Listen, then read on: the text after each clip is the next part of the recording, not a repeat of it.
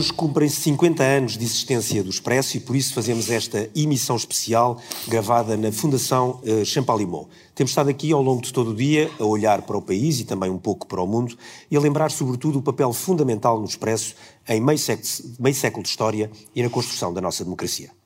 Mas eh, na próxima hora o que pretendemos é perceber como serão os tempos eh, que chegam e que sinais eh, trazem esses tempos, como vai girar o planeta na nova ordem mundial e que mudanças serão exigidas a Portugal. Escolhemos olhar para a frente, vamos tentar pensar nos novos desafios com que estamos confrontados, encontrar novos caminhos, novas respostas e para nos ajudar nesta tarefa nada fácil, convidámos o Miguel Monjardino, que é professor de Geopolítica da Universidade Católica, colunista do Expresso e comentador da SIC, o Tiago Piticunha, que é administrador executivo da Fundação Oceano Azul e foi Prémio Pessoa em 2021, a Cristina Fonseca, que é investidora e empreendedora tecnológica, cofundadora da Talkdesk e é a primeira mulher portuguesa a ser nomeada pelo Fórum Económico Mundial para a lista de líderes mundiais com menos de 40 anos. E a Cátia Batista, que é professora de Economia da Nova e é diretora científica da Nova África. Este podcast tem o patrocínio de Vodafone Business. Saiba como a rede 5G pode tornar a sua empresa mais segura, eficiente e flexível. O futuro do seu negócio está em boas mãos. Vodafone Business. Miguel, eu começava por si. É impossível olharmos para a frente sem partirmos do chão onde estamos. Uh, daqui a um mês assinalamos um ano de, da guerra na Ucrânia. Mais do que uma guerra brutal, estamos a assistir a uma mudança mais profunda e mais estrutural naquilo que era a ordem internacional como a conhecemos no pós-Segunda Guerra. Eu gostava que nos ajudasse a perceber o que é que isso implica para Portugal. Ah, muito obrigado. Muitos parabéns à família do Dr. Francisco Pinto Balsemão por este dia. Deixa-me começar para responder à pergunta da seguinte forma. Uh, eu aqui, quando a guerra começou, eu senti necessidade, enfim, de categorizar ou sistematizar o ecossistema que trabalha no, na informação em Portugal e propus quatro maneiras de olharmos para isso. Os jornalistas, os especialistas, os analistas e os comentadores. Todos eles são muito importantes mas todos eles olham de uma forma diferente para o mundo, porque tem a ver com a natureza da sua profissão. Eu sou um analista. Portugal é, sobretudo, um país de comentadores. Eu dependo imenso do trabalho dos jornalistas. O que eu quero dizer com isto é que, em função mais ou menos da área em que nós nos encaixamos, o mapa mental que nós temos para olhar para o mundo é diferente. Eu, como analista, para responder à pergunta, eu acho que a guerra contra a Ucrânia é um sinal de duas coisas. Primeiro, de uma mudança estrutural da forma como o regime russo olha para o país. Ou seja, no início do século XVIII, um grande estadista russo, que agora não entrasse agora aqui, propôs uma concepção da Rússia que basicamente dizia que a Europa ia até aos Urais. Ou seja, no mapa mental russo desde então, houve uma divisão substancial entre a Rússia virada para a Europa e uma Rússia mais asiática. Com Putin e esta guerra, o que Putin está a dizer, juntamente com a Igreja Ortodoxa Russa, é que a concepção geográfica russa que nós conhecemos nos últimos três séculos, se Putin prevalecer, muda. Ou seja, um analista, quando olha para a história, tende a ver coisas porque tem mais recuo do que ver coisas de forma diferente de outras pessoas. Não quer dizer que veja melhor, vê diferente, porque é a natureza do seu trabalho. A segunda coisa para acabar é eu acho que a guerra contra a Ucrânia mostra que o sistema internacional entrou em desequilíbrio e a grande questão, para continuarmos a conversa, é: então, se entrou em desequilíbrio, onde é que estarão as fontes de uma nova ordem? Isso é que é a grande questão que nós temos à frente dos nossos olhos para os próximos tempos.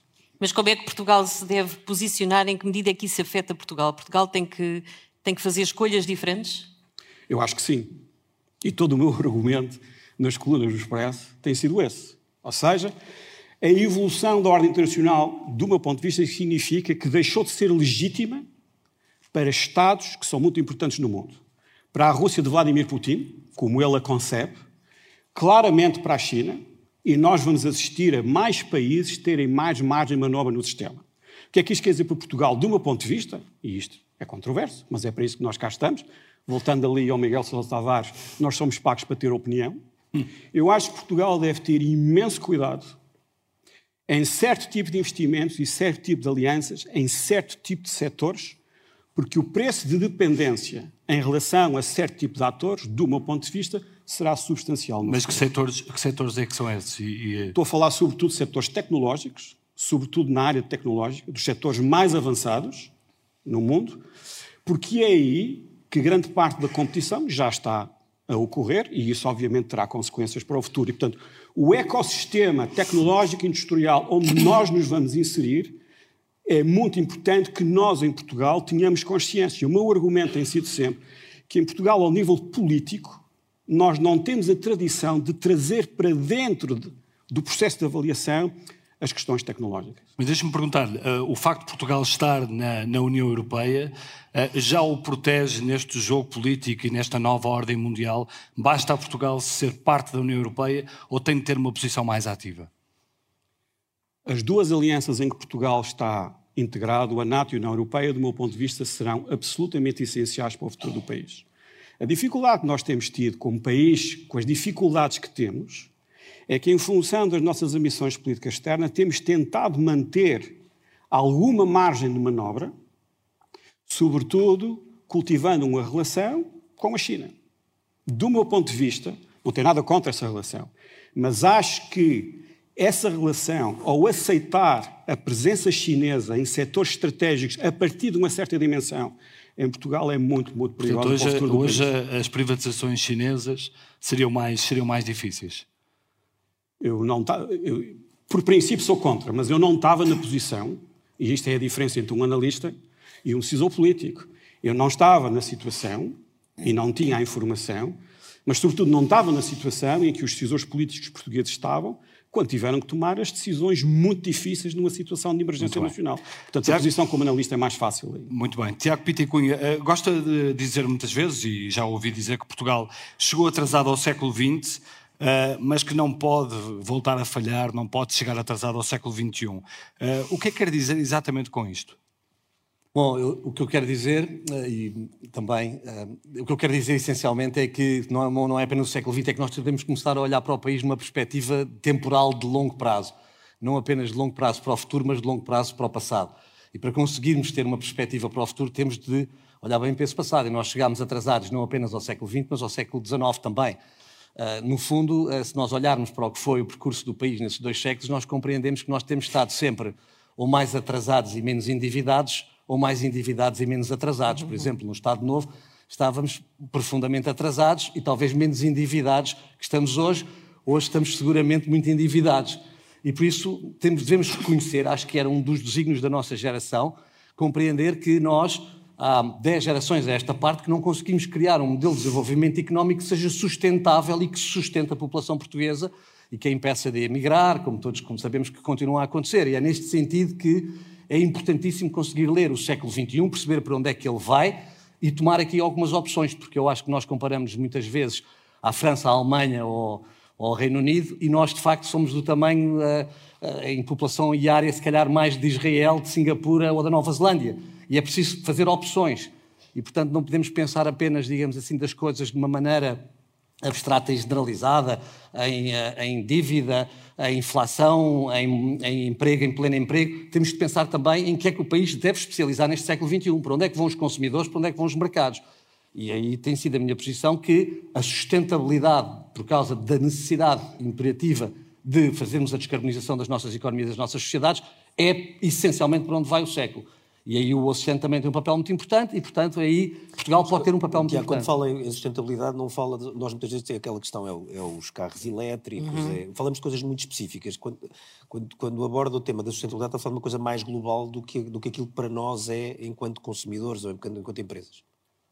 Sim, enfim, a sustentabilidade tem estado muito à volta das energias renováveis, da mobilidade elétrica. É, é aí que estão, digamos assim, os grandes desígnios das prioridades político-económicas dos últimos 20 ou 30 anos, mas a mobilidade, a, sustentabilidade, a descarbonização vai ser muito mais eh, abrangente do que isso. A questão da energia, obviamente, é fundamental e é central, a questão dos transportes é central, a questão da alimentação é central, porque temos de enquadrar isto com um mundo em desenvolvimento demográfico ainda.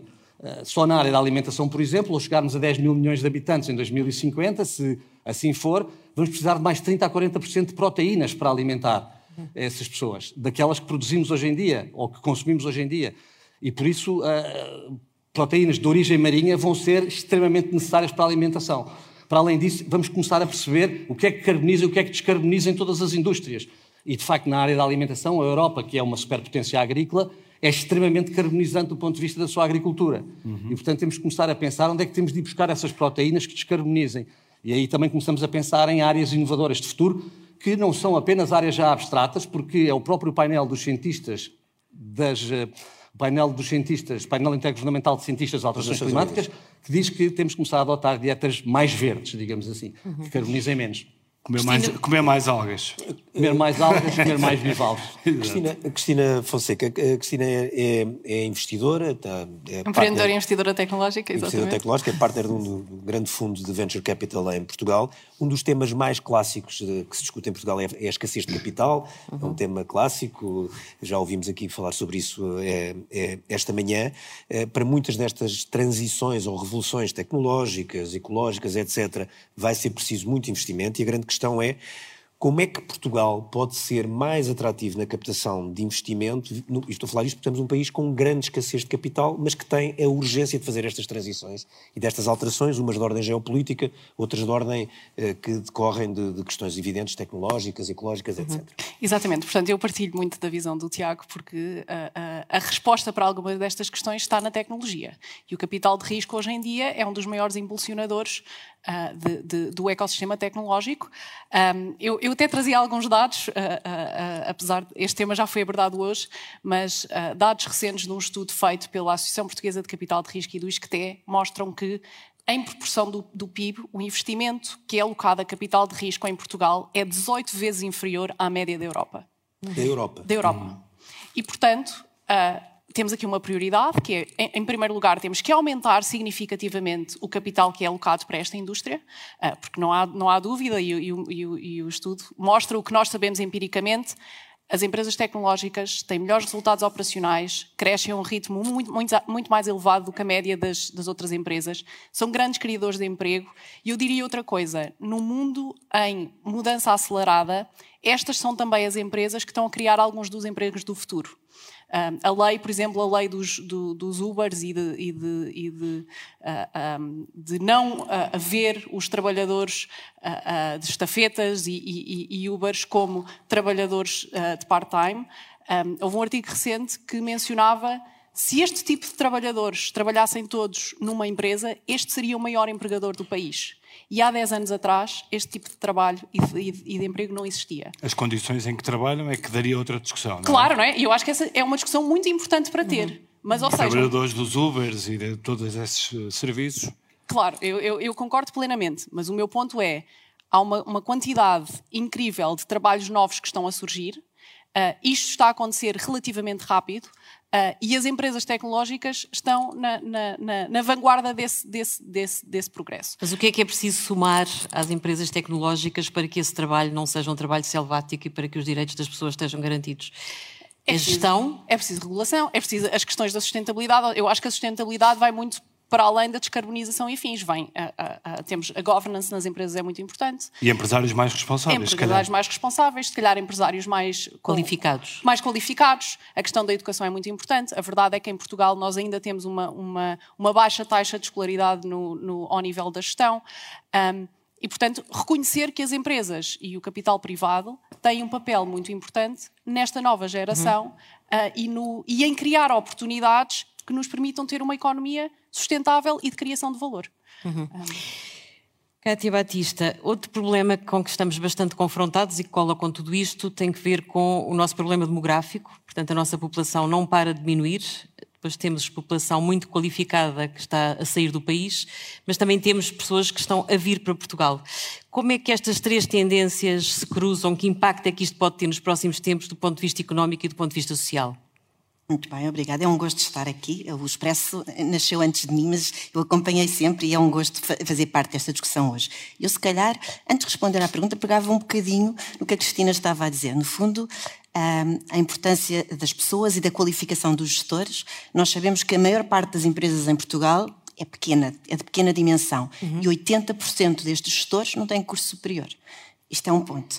e, e isto uh, acaba por se relacionar bastante com esta questão das migrações. Ouvimos, nós ouvimos hoje aqui de manhã o governador do Banco de Portugal, Mário Centeno, que ainda está aqui na plateia, a dizer que essa revolução de, do ensino superior começou há cerca de 40 anos nós estamos muito atrasados, mas que está a ser talvez a revolução mais importante e mais silenciosa que está a acontecer no tecido, eh, enfim, no país. Sim, eu concordo em absoluto. A educação é o motor do crescimento económico. Se nós estamos aqui a olhar para a frente, temos sem dúvida de percebermos as tendências.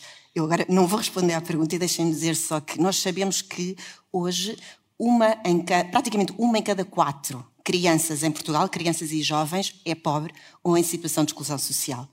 Numa situação destas, as famílias enfim, o, o, apoio que estas crianças têm não é suficiente para terem sucesso escolar, não é suficiente para terem boas condições de saúde, não é suficiente para terem aspirações a ensino de qualidade.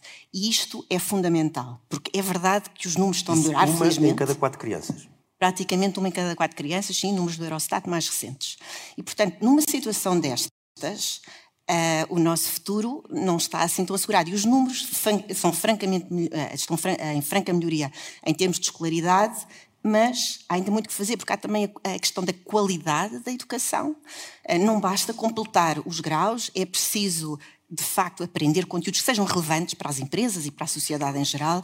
É preciso um, que também estas, eh, estes jovens consigam de alguma forma quebrar a armadilha da pobreza e terem aspirações a curso superior. E nós, na Nova, temos estado a fazer bastante estudos nesta área e, de facto, estamos a trabalhar em 300 escolas do país, em zona, nas zonas mais desfavorecidas, e esta é uma área em que falta muito, a fazer muita coisa. Mas o que é que os indicadores nos dizem da capacidade das pessoas das zonas, eh, das famílias mais pobres, por exemplo, entrarem na universidade? Tem pois, indicadores? É, é, enfim, os indicadores recentes que vimos todos é, nas notícias é que, de facto, há muito poucas pessoas destes ambientes mais pobres a entrar na universidade. E outro indicador ainda Nós mais chocante... comparamos mal com outros países, europeus, nomeadamente? Sim, e, mas para além disso, eh, olhando para os países da OCDE, entre os melhores alunos, portanto, bons alunos que venham de ambientes desfavorecidos, aqueles que, contra todas as, as condições desfavoráveis que têm, um, ehm, são bons alunos, são os que têm menos aspirações a completar esse ensino superior na OCDE. Portanto, é de facto o país em que isto acontece mais. Nós temos um problema que não é só de condições materiais. É um problema de exclusão em que estes jovens não têm contato com pessoas, por exemplo, com, com ensino superior e não se veem e não percebem qual é a utilidade. E nós ouvimos. Enfim, há um discurso que diz que o curso superior eh, não serve para grande coisa. E, portanto, há aqui um problema também de informação. Que impacto é que a imigração com I, as pessoas que vêm viver para Portugal e a saída dos mais qualificados, como é que pode baralhar esse jogo? Isso é, quer dizer, né, enfim, há aqui dois níveis, não é? Uh, por um lado, portanto, eu estava a falar aqui de um conjunto de pessoas que são uma parte substancial do futuro deste país, que está em risco de não conseguir chegar a, a ser produtivo e a ter, a ter uma vida que contribua para a economia e para a sociedade. Mas depois há aqui a outra parte que é enfim, olhando agora para o mercado de trabalho, quem são as pessoas que, que, que, estão a trabalhar, qual é o nível de qualificações que têm, e nós sabemos que, de facto, muitos dos nossos jovens mais qualificados estão a sair do país. Agora, onde não é, o que não é líquido é que isto seja mau. Porque, bem, por um lado, as empresas, o setor privado não sente assim tanto a fuga de cérebros, porque os atrai. Quando temos boas empresas, empresas com ideias uh, que as façam, um, ah, de facto, atraentes, trazem-se pessoas de fora. Isto é o que nós estamos a ver. Os imigrantes que nós temos, aliás, de acordo com o último censo. Ou até tanto... trabalham lá fora para Portugal, não é? com certeza. E nós também temos, temos muitas pessoas hoje em dia, especialmente após a pandemia, que estão a trabalhar para fora cá dentro, cá, altamente qualificados, não chegaram a sair do país, estão cá e uhum. continuam, uhum. e continuam a fazer isso. a questão da fuga, da fuga de cérebros acha que é, que é, um, é quase um mito que tem, que tem sido criado? É, é um, é um, debate que tem dezenas, pelo menos dezenas, se não, se não, mais de anos, em que se diz que, enfim, toda a economia está a perder, o Estado está a perder. Agora, o debate aqui é saber se isto é realmente real e qual é o trade-off. Ou seja, onde é que nós verificamos isto? Eu acho que no Estado é onde verificamos mais, porque de facto o Estado tem dificuldade em atrair pessoas qualificadas, mas tanto pessoas qualificadas nacionais como internacionais. No setor privado, a visão não é assim tanta. E quando nós olhamos, por exemplo, aos últimos censos e vemos população estrangeira, é tão qualificada aquela que vem, ou mais, em alguns setores, do que a população nacional. Portanto, nós estamos a atrair cérebros, que conta, portanto, a circulação de cérebros é o que nós temos. Mais do que fuga, circulação, especialmente no setor privado. O Estado realmente tem um problema, mas o Estado tem um problema porque não consegue atrair pessoas qualificadas, nacionais também, porque não tem condições, não tem transparência suficiente, não tem meritocracia suficiente e este é o problema. E eu sou funcionária pública. Muito bem, deixe-me passar para o Miguel Monjardim, eh, até porque uh, o que lhe quero perguntar encaixa também nesta discussão. Entramos no ano em que a Índia vai ultrapassar a China como país mais, mais populoso do mundo. Em 2050, o fosso entre estes dois países já será de, de centenas de milhões de habitantes. Um, e, e, há outros polos de, de dinamismo, como, como, os Estados Unidos, uh, como, uh, em particular também a África. Uh, o, o, que eu lhe queria perguntar é como é que a Europa pode continuar a ser uma, uma, uma potência neste contexto, a competir com estas, com estas outras grandes potências, e uh, que papel é que fica para Portugal com uh, eh, 8 milhões de habitantes, uh, por aí? Pronto, voltando àquela ideia inicial, onde é que estão as fontes da ordem no sistema internacional? Eu acho que seria absolutamente essencial para nós, portugueses, que a União Europeia e a Aliança Euroatlântica, e agora vou acrescentar, e o dólar, e o euro, hum. a dimensão financeira da política internacional é muito, muito importante continuassem a ser pilares ou fontes de ordem no sistema internacional. E nós, portugueses, devemos fazer tudo o que tiver ao nosso alcance para garantir que essas duas estas duas grandes instituições, são fontes de ordem. Porque se não forem, se não forem, então vamos ter um problema gravíssimo. Gravíssimo. Aliás, eu, eu tenho notado que nos últimos anos nós temos passado a usar mais a palavra turbulência. A turbulência é um conceito de física. Uma coisa é a volatilidade, que é normal na política internacional. A turbulência é um fenómeno diferente, porque é um fenómeno não linear, não previsível, associado à complexidade. E é muito interessante nós vermos como é que estas palavras que têm, que vêm do, do reino das ciências, entram no jornalismo. É muito interessante, nós que estamos aqui, que trabalhamos todos em jornais, é muito interessante ver como é que se faz a transposição da ciência pura e dura destes conceitos, do técnico e coisas afins, curso de engenharia mecânica, de física, como é que isso entra no jornalismo. Mas nós estamos numa situação de turbulência. Quando nós entramos numa situação de turbulência, a grande questão é saber se ainda há energia no sistema como nós a concebemos para renovar o sistema ou não. O meu argumento é que ainda há. Ainda há. Mas nós temos que perceber bem, em termos de mapa mental, aquilo que está realmente a acontecer e perceber qual é o nosso papel na criação de fontes de ordem no sistema. E isso não é uma forma muito natural de nós pensarmos em Portugal. Aliás, só um breve à parte, visto do ponto de vista da plateia, eu agora vou, não sei se a Cátia concorda comigo, mas eu acho que a ala esquerda pensa que Portugal já chegou atrasado ao século XXI e a ala do outro lado defende que nós não devemos chegar atrasado ao século. Eu concordo absolutamente convosco. Mas eu acho, em função dos acabou, argumentos da Cátia, eu acho em função os otimistas e os mais pessimistas. Não, eu, eu, concordo com. Nós já chegámos atrasados ao século XXI. Isto aqui é o nosso drama. Uhum. Isto não é pessimismo, é uma análise eu, são do fatos. que temos. Miguel, então deixe-me passar à Cristina Fonseca. Se chegámos atrasados ao século XXI, se temos um problema de capital, se temos um problema de educação, se temos um problema demográfico, que papel é que Portugal pode ter um, em termos tecnológicos? É possível sonhar com alguma coisa? Eu, o seu é, exemplo é um exemplo, mas é um exemplo provavelmente muito, muito não, excepcional. Mas, mas, há muitos. Eu acho que, eu acho que se, quando nós olhamos para os números, claramente Portugal nos últimos anos tem tido a capacidade de, também comparando com outros países, uh, gerar empresas tecnológicas em maior número e de, e de, e de grande qualidade. Portanto, se nós falarmos dos unicórnios, uh, uhum. uh, se nós compararmos as empresas tecnológicas que chegam a valorizações de mais de mil milhões de euros comparado com outras geografias, nós estamos acima. Agora, há poucas e, há, e, a maioria do investimento que é canalizado para essas, para essas empresas acaba por vir de, dos Estados Unidos, uh, uh, de Londres, e, e, e, estas empresas têm dificuldade em financiar-se em Portugal. Um, depois há aqui outras dinâmicas do, do, do próprias do, do capital de risco. Numa fase inicial, estas ideias têm que ser financiadas localmente. Não há um investidor internacional que vai investir os primeiros 100 mil, 200, 500 mil euros numa empresa e, e, acompanhar a empresa, porque o papel do capital de risco não é só a parte do investimento, mas é também o acompanhamento a, a, a, e é muito isso que nós fazemos. Em Portugal, infelizmente, e se nós pensarmos, isto é um jogo de longo prazo.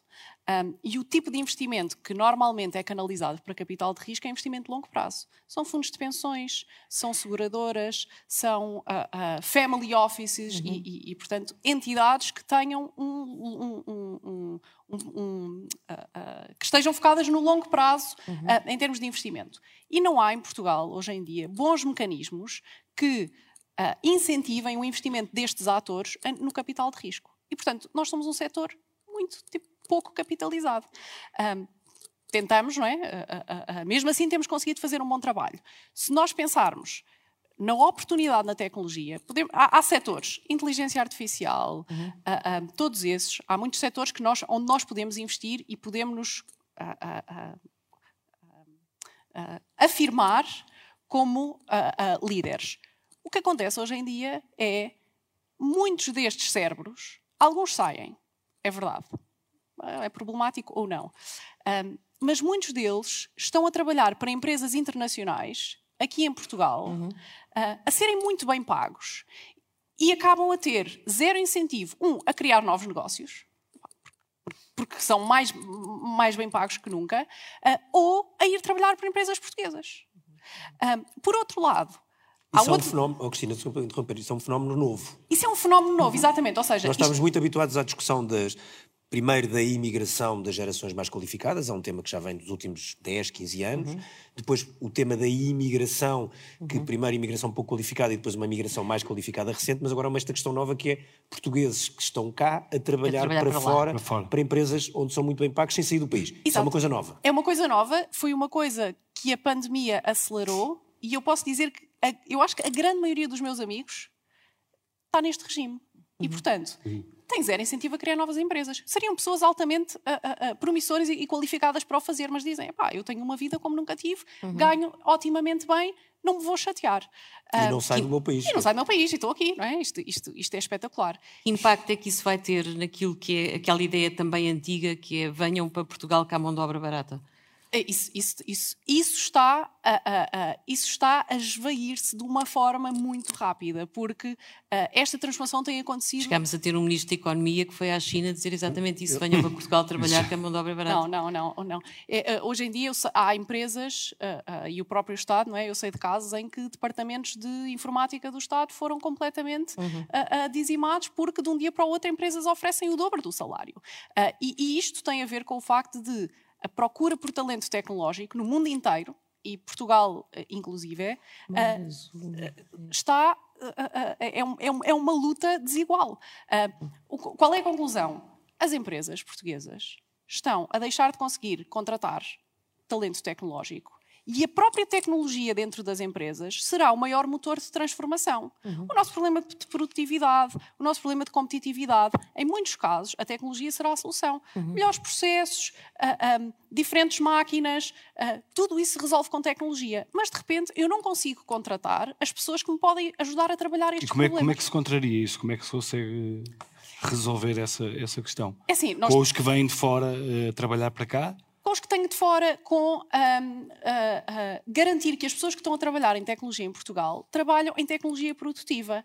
Antes deste boom, um, o, o, a maioria do setor tecnológico em Portugal eram serviços. Portanto, eram serviços contratados por empresas externas, por empresas externas para para fazer trabalho uh, uh, uh, qualificado, mas não produtivo para o, para o país. Isto pode-se comparar a eu vender minu, minutos de fábricas têxteis há 30 ou 40 anos. Hoje uhum. em dia eu vendia minutos de engenheiros. Uhum. Um, e, há, e, ainda há um setor muito grande em Portugal que, que, que, que, aposta nisso. E nós, nós, desta forma, não estamos a criar valor para o país. Estamos a criar valor para empresas lá fora.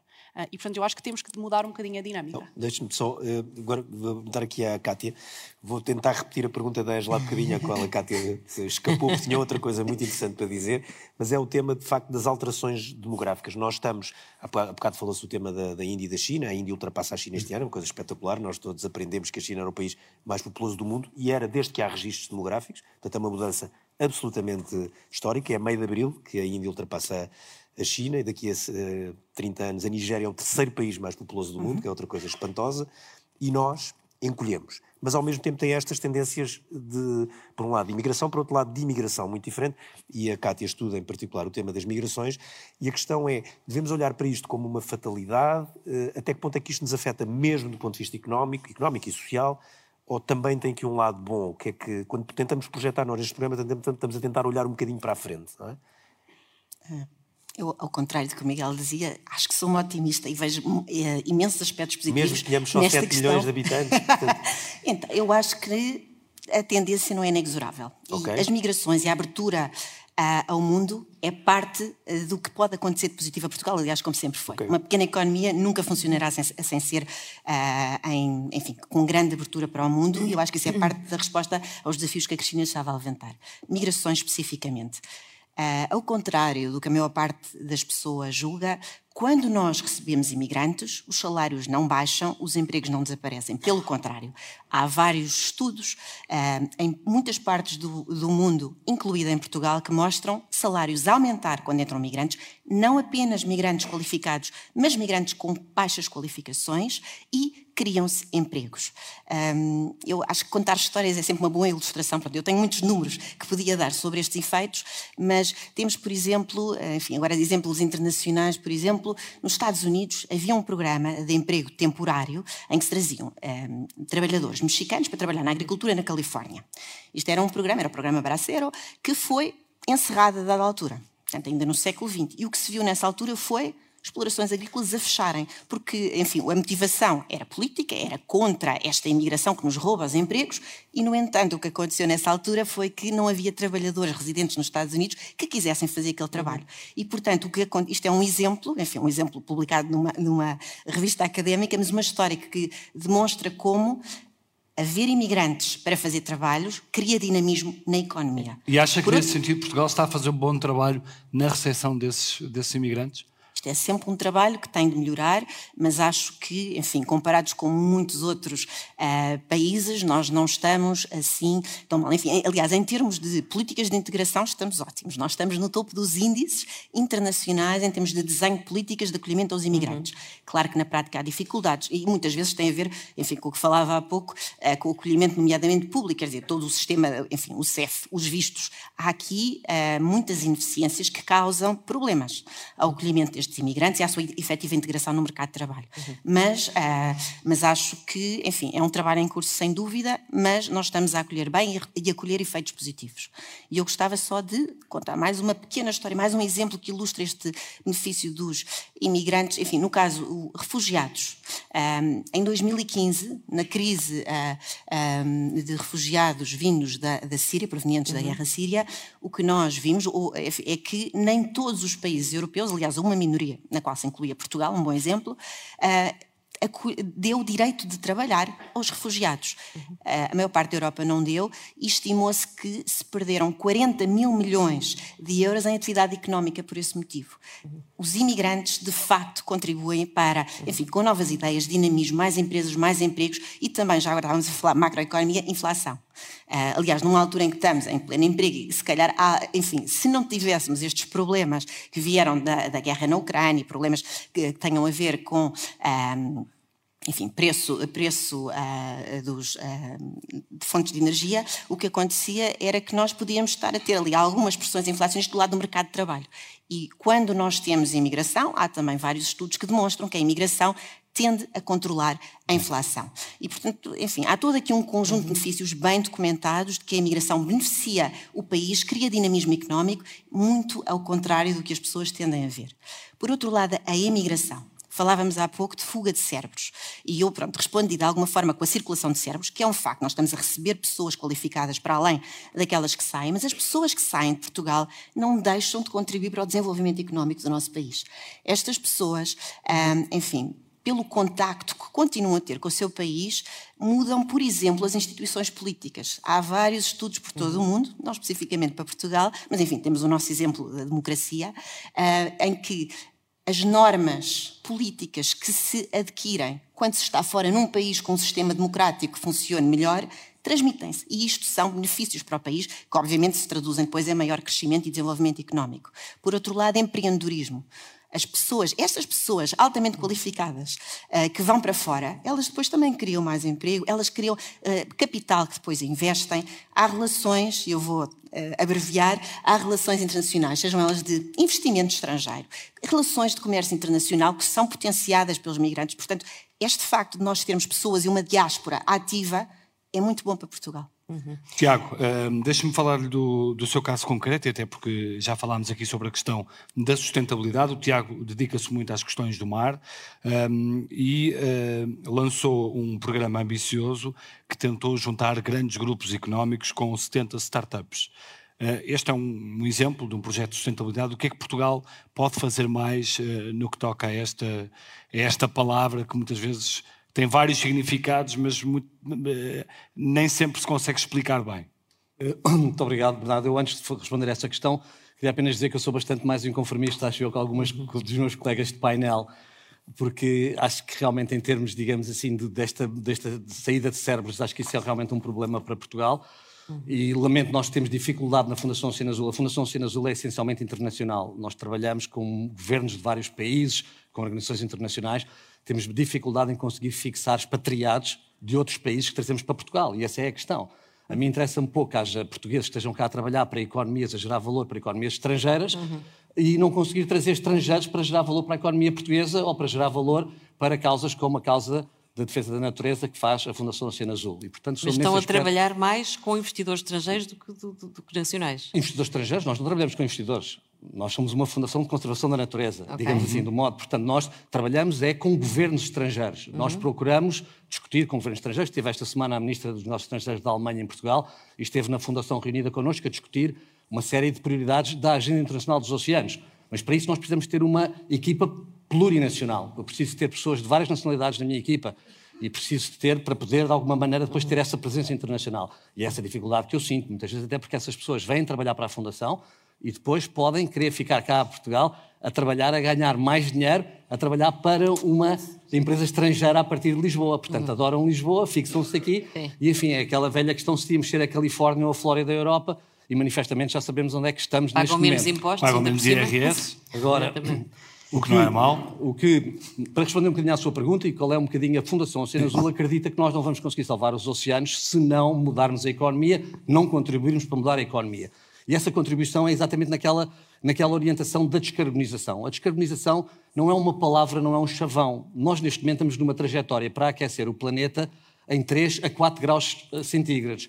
Isso significará uma situação absolutamente extrema, gravíssima, limite do ponto de vista da segurança alimentar, do ponto de vista de uma série de eh, aspectos que são fundamentais para as próximas gerações. E por isso é necessário, qual é a única ferramenta que existe para conseguir evitar essa trajetória? E conseguimos entrar na trajetória de Paris, de um grau e meio, é descarbonizarmos. E é aí que realmente estas questões de mudar a economia são fundamentais. O que o mar tem como potencial grande, para além de ser, obviamente, um fator de descarbonização extraordinariamente importante na área da energia, a União Europeia acredita que vai haver mais gigawatts de energia offshore, eh, eólica, em 2030 que de energia onshore, portanto, está a haver um crescimento galopante de energia eólica offshore. Será também na questão, obviamente, dos transportes. Os transportes marítimos vão ser cada vez mais procurados porque eles são energeticamente mais eficientes, apesar de continuarem a ser parte do problema, porque continuam a emitir gases muito poluentes e, portanto, toda esta questão da propulsão dos navios é outra questão que está na linha, mas depois há a questão da alimentação que estávamos a falar. E é nessa que a Fundação se tem empenhado, porque a Fundação, em conjunto, aliás, com a Fundação Carlos de Gulbenkian, criou um programa há mais de cinco anos que tem acelerado em Lisboa, praticamente aceleramos já 80 startups de biotecnologia azul, de todo o mundo em Lisboa. Mas depois, deixa-me fazer uma pergunta. Essas startups, essas startups são muito solitárias. Como, mas, mas, depois essa questão, a questão da, da sustentabilidade, da descarbonização, etc. Isto depois passa verdadeiramente para a vida das pessoas. As pessoas praticam essas... Quer dizer, num país. Estamos a falar em economia. Há eu duas sei, coisas. Que há estamos a falar em economia, da economia. falar na vida, vida das pessoas e também na mentalidade do país. Eu acho que nós estamos longíssimo ainda, como país, de termos interiorizado esta enorme necessidade de descarbonizarmos e de sermos mais sustentáveis. Eh, nas nossas faculdades eh, de arquitetura, de gestão, de economia, de direito, isso não é um tema ainda que penetrou. Portanto, Sim. nós temos alguma dificuldade em conseguir penetrar com estes temas. Nas estratégias políticas, mas, por exemplo. Mas eu queria só voltar àquilo que me disse Sim, do consórcio, porque de facto O que nós conseguimos provar um bocadinho, que a Fundação Oceano Azul, em conjunto, até muito apoiada pela Fundação Carlos Gulbenkian e pela Associação do Setor das Empresas de Biotecnologia em Portugal, que é a Blue Bio Alliance, conseguiu fazer foi concorrer, conseguir juntar estas startups que nós temos vindo a formar com o que se faz de melhor em Portugal em investigação e desenvolvimento na área das ciências da biologia do oceano e com os grandes grupos económicos portugueses criar um consórcio que foi vencedor de uma das agendas mobilizadoras do Plano de Resiliência e Recuperação Nacional e que com isso está a começar, digamos, o desenvolvimento de novos verticais industriais para com algas fazer têxteis ou para fazer polímeros ou para fazer eh, materiais de construção civil ou para fazer nutracêutica e alimentação. Uhum, uhum. E isto é todo um novo setor, que é um setor fundamental para a Comissão Europeia, que tem hoje um diretorado só para a bioeconomia, onde nós investimos porque sabemos que com esses setores poderemos vir em Portugal a gerar valor, isto é emprego altamente qualificado, de elevadíssimo teor científico, uhum. a, a, gerar valor numa, num setor em que Portugal tem vantagens competitivas claras, desde logo porque somos detentores da matéria-prima, que é a biodiversidade marinha para este setor, pelo facto de termos Sente feito um grande investimento... que há uma consciência do Estado português uh, suficientemente encorpada para que essa vantagem competitiva possa avançar? Essa consciência está em formação, por exemplo, a Fundação tem trabalhado muito desde que este governo tomou posse com o ministro responsável pela área uhum. do mar e com o secretário de Estado responsável pela área do mar, uh, mas obviamente era preciso uh, que nós em Portugal compreendêssemos que há coisas que têm implicar opções firmes.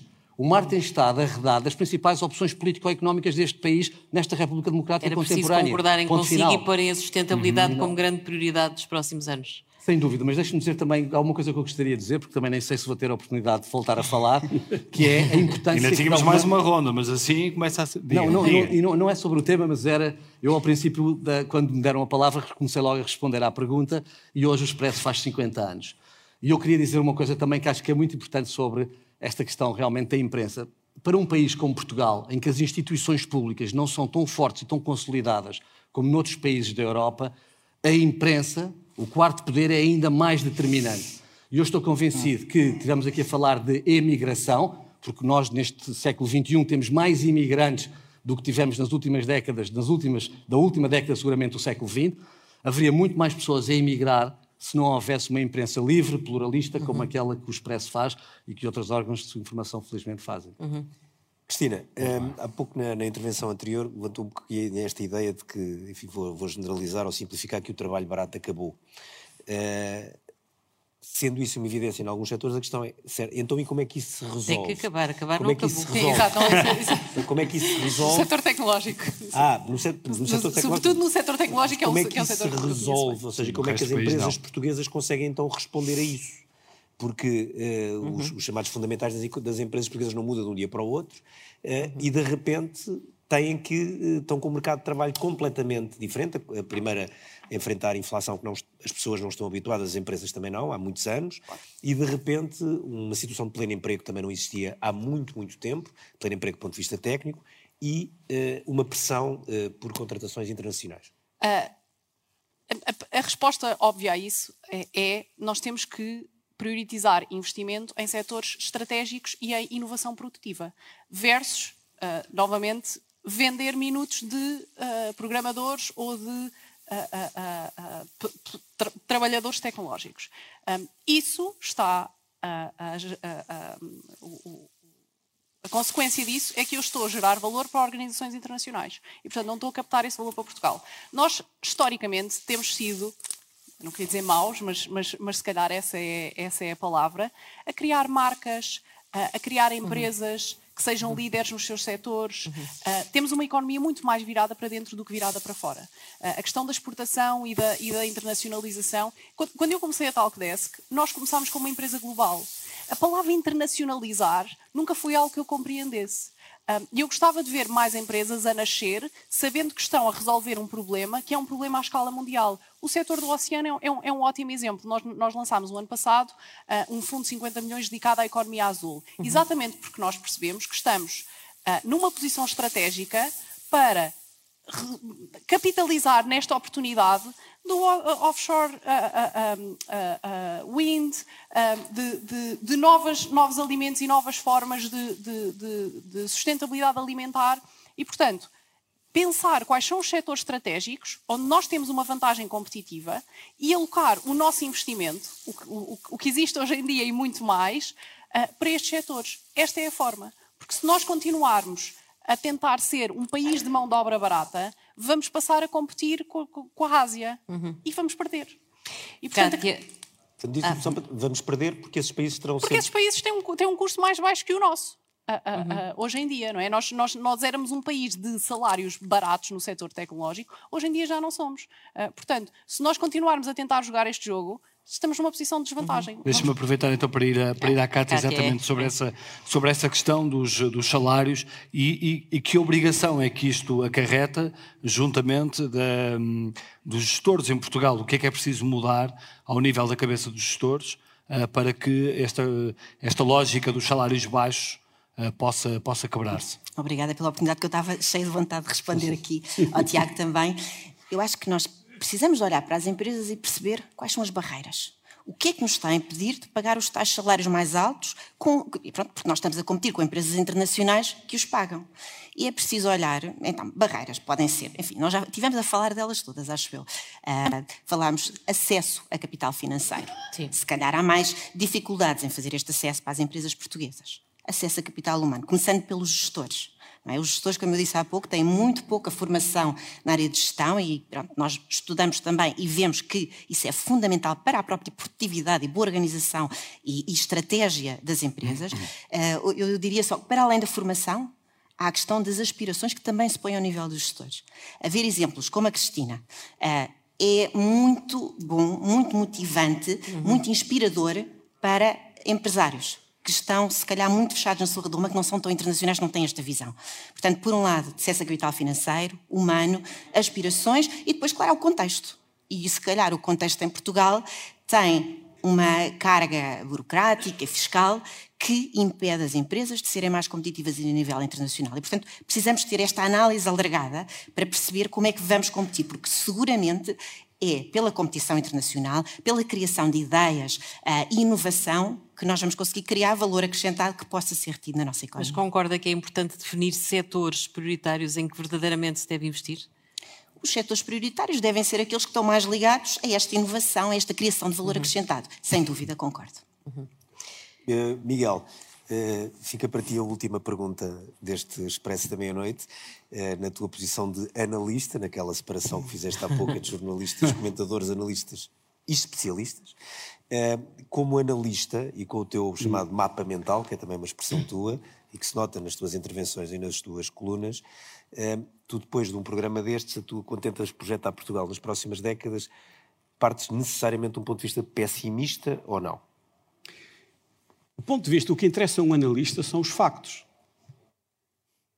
E, portanto, parte do meu trabalho na segunda-feira de manhã é estudar os indicadores nacionais e internacionais e, com base nisso, formar uma opinião. Os factos dizem-me que o nosso futuro será difícil. O nosso futuro será difícil. E o nosso futuro será difícil porque somos um país com pouca confiança no futuro e depois que temos fatores estruturais que nos vão constranger muito, e o mais provável é que seja a demografia. Há vários países que vão envelhecer imenso. Um, nós estamos há, há posições um bocadinho mais otimistas em relação uhum. à questão da demografia, por ser um jogo de compensações, não é? E um dos países que vai envelhecer mais no mundo e que vai ter imensas consequências é a China. E daí a importância, para que eu não respondi, sobre a questão da Índia. A China vai, vai ser das sociedades que vai investir mais rapidamente na história. Do meu ponto de vista, isto vai ter imensas consequências. Provavelmente aumentará a propensão para o risco na liderança chinesa, porque ouve falar muito em 2049. Eu acho que o, o, universo deles, ou o horizonte deles, é muito mais curto, exatamente por problema demográfico e pelo problema do, do crédito na economia eh, chinesa. Não vamos entrar agora aqui, que do meu ponto de vista é insustentável. E a única fronteira terrestre que falta à China consolidar são os Himalaias, daí o conflito com a Índia. É, é a fronteira do, do, mundo com mais tropas estacionadas. Em toda a transição tecnológica, onde nós vamos ter que nos inserir, há aqui uma coisa que eu... Eu acho que nós não percebemos o conceito de densidades. Um litro de querosene, as energias fósseis têm uma densidade brutal. Um litro de querosene para avião equivale a 63 quilos de lítio. Quando nós falamos em transição energética, que vai ter que acontecer, nós temos que compreender o volume de metais que serão necessários para alimentar tudo aquilo a que nós chamamos de energias renováveis e setor de eletrificação automóvel. E convém prestarmos atenção onde é que esses metais estão e quem é que controla todo o processo de refinação e de produção, porque isso terá consequências brutais. O que é que isto quer dizer para Portugal? Nós passamos a vida a falar em empresas e criação de startups. Eu acho muito bem. Uhum. Mas o que interessa é se o país consegue ou não criar indústrias, que é uma coisa diferente. Porque se nós não conseguimos criar indústrias, vamos ter que nos integrar nos ecossistemas industriais dos outros. E voltamos ao início da conversa. Os ecossistemas industriais serão uma fonte de ordem internacional.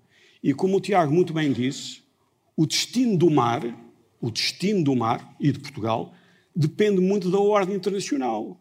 Nós estamos habituados a uma ordem internacional em que não é preciso policiar, proteger muito o Atlântico. Uhum. Ou policiar, proteger muito as rotas de globalização. Se a minha avaliação estiver correta, a grande estratégia chinesa vai virar-se para a expansão marítima. Onde é que isso vai calhar? Em todo o principal corredor da globalização ao nível industrial tecnológico, que vai do Japão a Singapura. O que é que nós estamos a ver em termos de consequências estratégicas? Imensas desde já. E, portanto, é nesta ligação entre a parte económica, tecnológica e industrial, também uma parte ideológica, de fontes de ordem do sistema internacional que eu acho que nós temos que integrar Portugal e passarmos a olhar para isso. E, portanto, eu, do meu ponto de vista, o nosso ponto de vista não é famoso, mas, mas, apesar de eu dizer que não é famoso, eu sou um otimista por natureza. Se calhar o meu ponto de partida é que é menos otimista do que algumas pessoas que aqui estão. Mas isso é uma questão de, de interpretação dos factos. Mas o Tiago falou da sustentabilidade como o grande desafio. Para si, qual é o grande desafio de Portugal na próxima década? Se nós temos ou não capacidade para decidir o nosso destino de forma autónoma. Se nós não formos capazes disso, o nosso destino, desculpem, é a irrelevância. Alguém cuidará de nós, provavelmente muito bem. Mas se nós não formos capazes, se nós não formos capazes de manter alguma autonomia dentro do ecossistema que nos interessa, eu acho que o nosso destino não será muito animador. Desculpem estar a dizer isto aqui neste aniversário tão importante, mas o que interessa a um analista são os factos e a minha interpretação dos factos é esta, e estamos mesmo. E era esse, e era esse também o objetivo deste programa. Estamos mesmo no final.